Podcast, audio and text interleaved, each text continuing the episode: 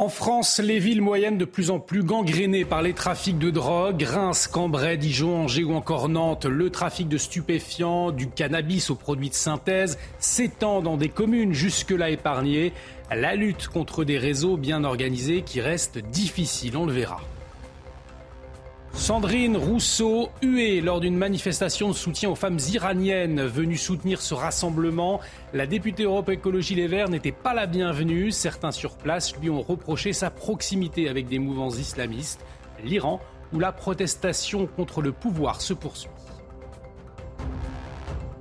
Papendiaï confirme une hausse des signalements d'atteinte à la laïcité. Les signalements de port de vêtements comme les abayas se sont multipliés selon le ministre de l'Éducation nationale euh, qui l'assure. Des données très précises seront communiquées prochainement.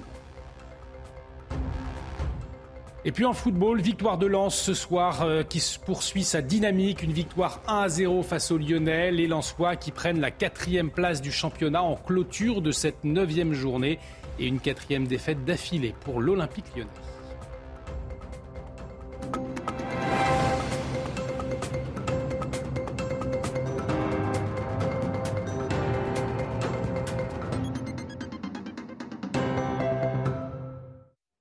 Bienvenue sur CNews, très heureux de vous retrouver pour l'édition de la nuit et à la une de l'actualité, ces chiffres inquiétants concernant les trafics de drogue dans les villes moyennes de France. Une situation révélée par la directrice de l'Office anti-stupéfiant, Stéphanie Cherbonnier, a accordé une interview à nos confrères du JDD. Les habitants et les forces de l'ordre des villes moyennes de plus en plus inquiets face à la multiplication des points de deal. Les précisions de Maureen Vidal. Fini la réputation de narco-banditisme réservée aux grandes villes. En France, de plus en plus de villes moyennes et métropoles régionales sont prises d'assaut par les trafiquants de drogue.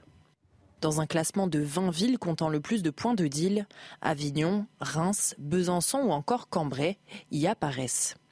Une question liée à l'offre et la demande, selon Stéphanie Cherbonnier, directrice de l'Office anti-stupéfiant. Tout part de la demande des consommateurs qui augmente fortement dans ces villes moyennes. C'est un peu la loi du marché, les points de deal sont directement connectés à la demande locale. En collaboration avec les acteurs locaux de ces villes moyennes, l'Office anti-stupéfiant a intensifié les opérations anti-narco-business. Sur les huit premiers mois de 2022, il y a eu 9100 opérations visant des points de deal, ce qui représente près de 1000 actions par mois. Accompagnatrice de Gérald Darmanin en Guyane ce week-end, Stéphanie Cherbonnier avait confirmé la présence de cocaïne guyanaise dans certaines villes moyennes françaises. Et la lutte contre les trafics de stupéfiants également une priorité pour le préfet de police de Paris, pour Laurent Nunez. Ces trafics sont au centre de la délinquance qui mine la capitale. Écoutez-le.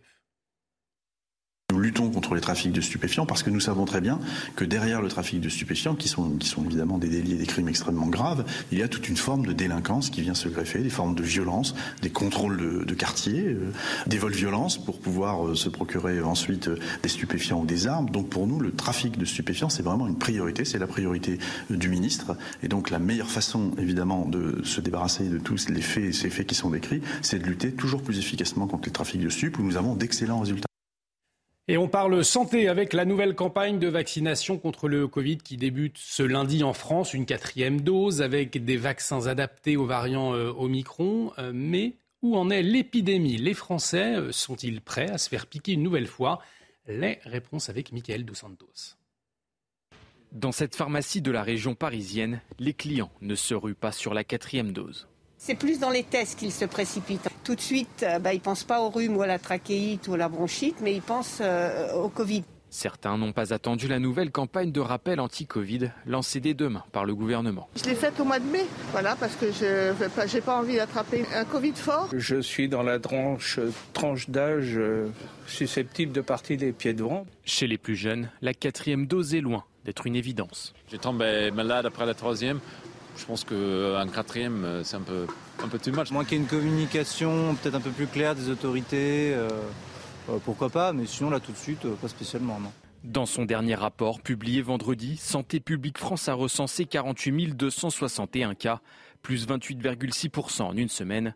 Du côté des hospitalisations, elles ont également bondi de 41%.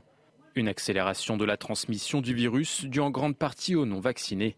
Ce professeur d'infectiologie les met en garde. Le virus actuel est tout aussi dangereux que le virus initial. Donc ne pas être vacciné, c'est se mettre en danger. La nouvelle campagne de rappel avec des nouveaux vaccins adaptés à Omicron pourrait freiner la progression du Covid. La majorité des cas positifs concernent ce variant.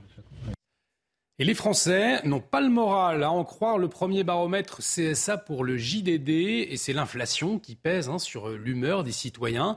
Autre enseignement, les moins de 35 ans ont davantage le moral que les retraités et les cadres plus que les catégories populaires. Les précisions de Sandra Chiombo.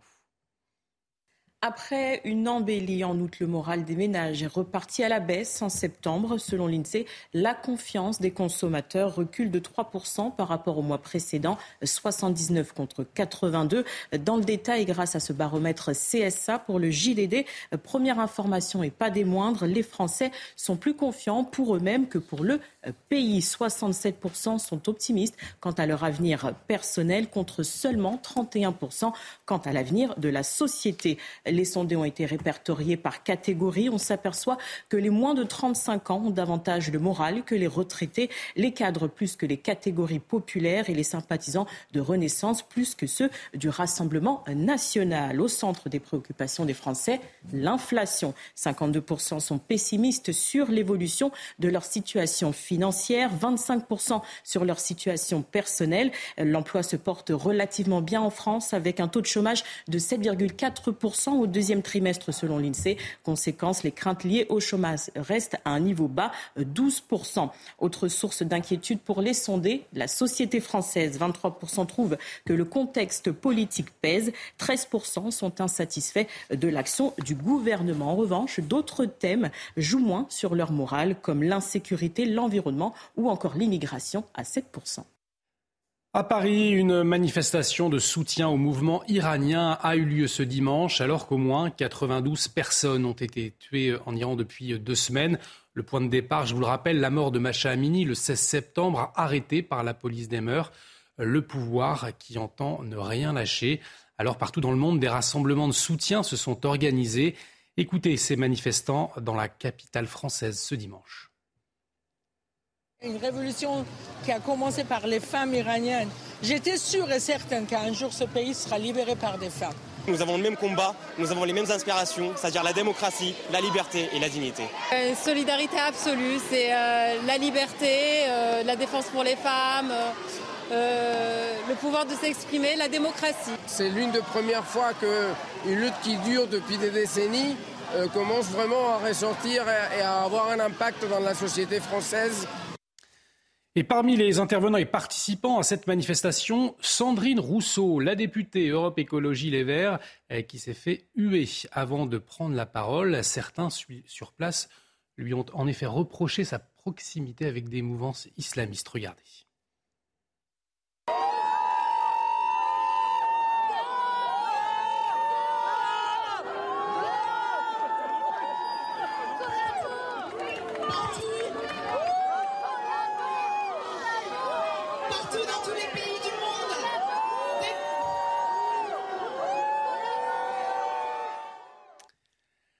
Les signalements pour atteinte à la laïcité en milieu scolaire sont en hausse, selon le ministre de l'Éducation nationale, Papendiaï, qui promet une surveillance importante.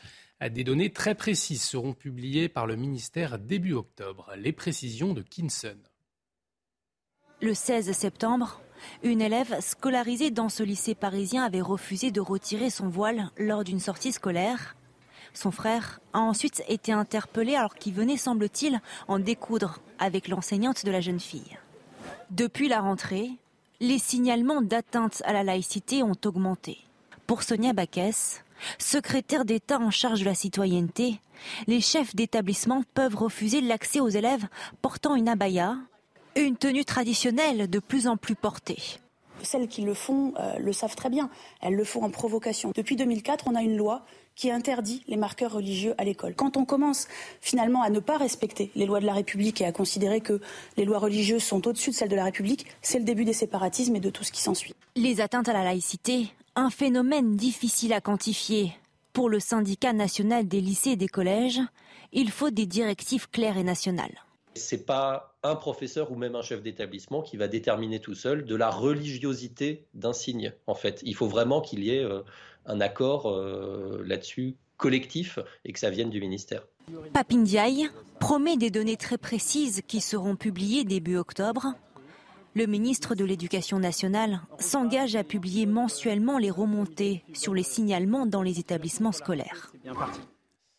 Cette conséquence de la crise énergétique à présent, alors que les prix du gaz et de l'électricité explosent, eh bien vous allez le voir, les Français sont nombreux à se ruer sur de nouvelles couettes pour affronter l'hiver. Reportage de Célia Judas et Maureen Vidal. Dans ce magasin parisien, le stock de couettes a diminué. Je n'ai pas grand-chose hein, euh, parce que j'attends justement une réappro. Alors qu'en 2021, 2 millions de couettes avaient été vendues. Cette année, les ventes s'annoncent encore meilleures. Donc là, on est sur un carnet de commandes euh, voilà, de, la semaine. Donc vous avez un petit peu de tout. C'est vrai qu'on a eu un 30% de plus euh, ce mois-ci en demande de, de couettes. Les raisons de ces achats soudains paraissent évidents pour la responsable de la boutique. Alors imaginez pourquoi. Je ne sais pas. Ça dû, euh, il y a un impact sans doute avec, euh, avec l'énergie, avec euh, la hausse d'électricité qu'on va avoir. Les prix de l'électricité qui risquent de s'envoler avec la consommation de chauffage cet hiver poussent les consommateurs à se réchauffer autrement avec des couettes plus épaisses et plus chaudes. Petite chose qu'on dit 300 grammes, 400, peut-être 400 cette année, voilà, pour réduire le chauffage une appréhension fondée des consommateurs. Pourtant, selon une étude du fournisseur Watts, la France est le pays le mieux loti d'Europe en matière de prix énergétiques. Grâce au bouclier tarifaire appliqué sur l'électricité et le gaz, les Français paieraient même deux à trois fois moins cher que leurs voisins européens sur leurs factures d'électricité. Et on l'entendait, cette ruée vers les couettes, une conséquence hein, de l'appel à la sobriété par le gouvernement. Une situation inacceptable pour Jordan Bardella, le candidat à la présidence du Rassemblement national. Il s'exprimait euh, ce dimanche matin au micro de Sonia Mabrouk dans le grand rendez-vous CNews Europe 1 Les Échos. Écoutez-le. La sobriété, ça n'est pas une politique. Et en fait, la sobriété, c'est les appels au secours des conséquences des gens qui sont au pouvoir. Parce que Mme Borne et M. Macron, c'est eux qui ont fermé Fessenheim. C'est eux qui ont abandonné euh, le projet Astrid. C'est eux qui ont vendu euh, nos turbines et nos réacteurs euh, aux Américains de General Electric. C'est eux qui, sous la pression des Verts, se sont soumis à l'effondrement de ce grand atout français qui était le nucléaire et qui garantissait notre indépendance. Et puis cette autre pénurie, vous l'avez sans doute constaté, les pots de moutarde se font rares, la conséquence d'une mauvaise récolte de graines de moutarde au Canada, premier producteur mondial. Alors pour y remédier, la filière bourguignonne pousse pour doubler sa production. Les explications de Maxime Lavandier. La pénurie actuelle dans les rayons des supermarchés l'a cruellement rappelé. Grande consommatrice de moutarde, la France reste pourtant un petit producteur. Pour pallier ce problème, la Bourgogne, qui fournit 20% de la production mondiale de graines de moutarde, appelle ses cultivateurs à doubler leur production. On a euh, eu comme objectif de trouver 10 000 hectares. Euh, cet objectif a été atteint puisqu'aujourd'hui on est même à 11 000. Donc euh, par rapport à, l'année d'avant, c'est une commande. Enfin, on espère faire deux fois et demi plus de, graines qu'en 2021. Et pour motiver les cultivateurs, les moutardiers n'ont pas hésité à mettre la main dans le pot. La tonne de graines en 2021 était estimée à 900 euros. Elle passe à 1300 euros en 2022 et atteindra 2000 euros en 2023. Un record qui satisfait les cultivateurs comme les moutardiers. La pénurie va encore continuer quelques semaines ou quelques mois. Ça va s'améliorer la situation à partir du mois d'octobre parce que nous, industriels, allons pouvoir enfin euh, utiliser les graines de la récolte de Bourgogne 2022. Alors que la pénurie de moutarde devrait s'estomper à partir de 2023, son prix, lui, ne devrait pas baisser, répercuté par l'augmentation du coût énergétique. L'actualité euh, internationale avec l'Ukraine qui a annoncé ce dimanche avoir repris Liman, ville dans la région de Donetsk annexée par la Russie. Au même moment, la Cour constitutionnelle russe jugeait légaux les traités d'annexion des territoires ukrainiens signés par Vladimir Poutine. L'annonce est tombée en, milieu de journée par la voix de Volodymyr Zelensky. Je le cite Liman est totalement débarrassé. Merci à nos militaires. Euh, samedi, les soldats ukrainiens étaient entrés dans cette ville stratégique de la région de Donetsk, dont l'annexion vendredi par Moscou a été fermement condamnée par Kiev et les Occidentaux. Et d'ailleurs, ce dimanche, Emmanuel Macron a annoncé préparer de nouvelles sanctions européennes contre la Russie. Le président français qui a échangé par téléphone avec le président ukrainien ce dimanche, il a réitéré son soutien à l'Ukraine et condamné une nouvelle fois l'annexion des quatre régions du Donbass par la Russie. est toujours sur ce dossier ukrainien. Le pape François, lui, s'est exprimé ce dimanche matin sur euh, la situation. Une prise de parole lors de la prière de l'Angélus, place Saint-Pierre à Rome. Il a supplié le président russe Vladimir Poutine, je cite, d'arrêter la spirale de violence, des additions qu'il considère contraires au droit international. Le Saint-Siège qui tente de maintenir un équilibre diplomatique avec les deux pays. L'actualité internationale, c'est aussi l'Indonésie qui est endeuillée ce dimanche, puisque samedi soir, la soirée a viré au drame dans le stade de football de la ville de Malang. Des milliers de supporters ont envahi la pelouse après la défaite de leur équipe. 125 personnes sont décédées. Le récit de Marine Sabour. C'est une scène de chaos. Fin du match à Malang, 3000 supporters à domicile envahissent le terrain. Ils manifestent leur colère après la défaite de leur équipe.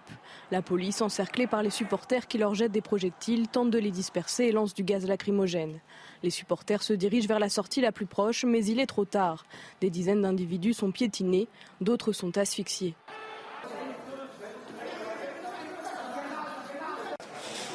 Beaucoup de nos amis ont perdu la vie, notamment à cause du traitement des policiers. Nous sommes désolés pour nos amis. Nous demandons justice. Les circonstances de ce drame restent encore floues. Le président indonésien demande une enquête approfondie. Je demande au chef de la police d'enquêter et d'aller au fond de cette affaire. Je regrette cette tragédie et j'espère que ce sera la dernière du football indonésien. Depuis la catastrophe, des dizaines de supporters sont venus se recueillir devant le stade Kanjuaran, qui pourrait, pour des raisons de sécurité, fermer ses portes aux supporters pour les matchs à venir. Et on ouvre ce journal des sports avec la victoire des Lensois pour la clôture de la neuvième journée de Ligue 1. Les hommes de Francaise se sont imposés 1-0 contre Lyon. La délivrance est venue de Florian Sotaka euh, sur penalty à la 82e, venant confirmer une bonne seconde période lensoise. Les 100 et or n'ont toujours pas connu de défaite cette saison. Lens qui pointe à la quatrième place du classement, à 4 points du leader parisien, 3 points de Marseille. Euh, plus tôt dans la journée, Monaco a corrigé Nantes 4 à 1 avec un triplé de Ben Yedder et se hisse à la cinquième place. Et du foot toujours et l'écrasante victoire de Manchester City dans le derby mancunien ce dimanche. Les Citizens s'imposent 6-3 face à Manchester United dans un match enlevé, 6 buts et seulement 2 buteurs chez les hommes de Pep Guardiola. Erling Haaland et Phil Foden signent tous deux un triplé dans le derby, le plus prolifique de l'histoire. Les Red Devils se sont réveillés en seconde période avec notamment un doublé du français Anthony Martial. Mais l'écart était trop grand. Manchester United remonte à la deuxième place du classement à deux points du leader, le leader Arsenal. Du rugby maintenant, dans le choc Montpellier-Toulouse qui vise tous les deux le bouclier de Brennus. Les Toulousains se sont imposés 19 à 17. Deux équipes qui ont fait durer le suspense jusqu'au bout. On voit tout cela avec Mathilde Espinas. Des stars de sortie pour Montpellier, laissés au repos côté toulousain. Et un choc qui, au vu de la composition des équipes, paraît déséquilibré. Et pourtant, les Toulousains s'illustrent les premiers. Troisième minute de jeu, le beau travail d'Arthur Bonneval. Et Dimitri Delibes confirme son excellent début de saison en ouvrant le score. Irrespirable début de rencontre avec la réaction rapide du MHR et ce mouvement collectif conclu par Anthony Boutier. Le spectacle continue et Montpellier peut toujours compter sur les inspirations de son demi de mêlée. À 5 mètres, Colli sur le côté fermé, tout seul, il y va non Il est ceinturé par Marchand, le soutien de l'État Toulouse rivalise, n'encaisse aucun point durant les 10 minutes passées en infériorité numérique et finit par profiter des erreurs montpelliéraines au sol. Melvin Jaminet est impérial, toujours à 100% de réussite sous ses nouvelles couleurs. Deux points d'avance pour Toulouse à deux reprises. Louis Carbonel rate lui sa tentative. Pilonnage des avants, jeu sur les extérieurs, les Montpelliérains tentent tout. Ultime chance alors que la sirène a retenti, mais Afou est exclu. Mais le MHR se met à la faute sur sa dernière munition. Victoire 19-17 du champion de France 2021 face à son successeur, trône seul en tête du top 14. Et en MotoGP, le Portugais Maxime Oliveira remporte le Grand Prix de Thaïlande. Ce dimanche, il termine devant les deux Ducati de Jack Miller et Francesco Bagnaia. Le niçois Fabio Quartararo, champion du monde en titre, n'arrive que 17e après un départ raté. Il ne prend donc aucun point. Son poursuivant euh, direct, l'italien Francesco Bagnaia, n'est plus qu'à deux points du français au classement des pilotes. La course au titre mondial est bel et bien relancée. L'Italien n'a pas caché sa joie après la course. Et puis, en Formule 1, le Mexicain de Red Bull, Sergio Pérez, fait euh, sien le Grand Prix de Singapour malgré une pénalité de 5 secondes. Après un départ canon, il a doublé le monégasque Charles Leclerc dans le premier virage et a maîtrisé la course de bout en bout. Un parcours qui a été marqué par pas moins de 6 abandons sur une piste très humide. Les Ferrari de Charles Leclerc et Carlos Sainz complètent le podium. Le champion du monde en titre, Max Verstappen, finit lui septième. Et restez avec nous sur CNews. Dans un instant, on revient sur ces villes moyennes en France, de plus en plus gangrénées par les trafics de drogue. Un constat inquiétant, vous allez le voir.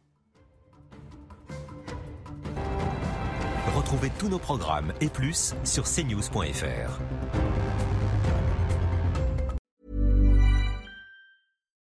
Botox Cosmetic, out of botulinum toxin A, FDA approved for over 20 years. So, talk to your specialist to see if Botox Cosmetic is right for you. For full prescribing information, including boxed warning, visit BotoxCosmetic.com or call 877-351-0300. Remember to ask for Botox Cosmetic by name. To see for yourself and learn more, visit BotoxCosmetic.com. That's BotoxCosmetic.com.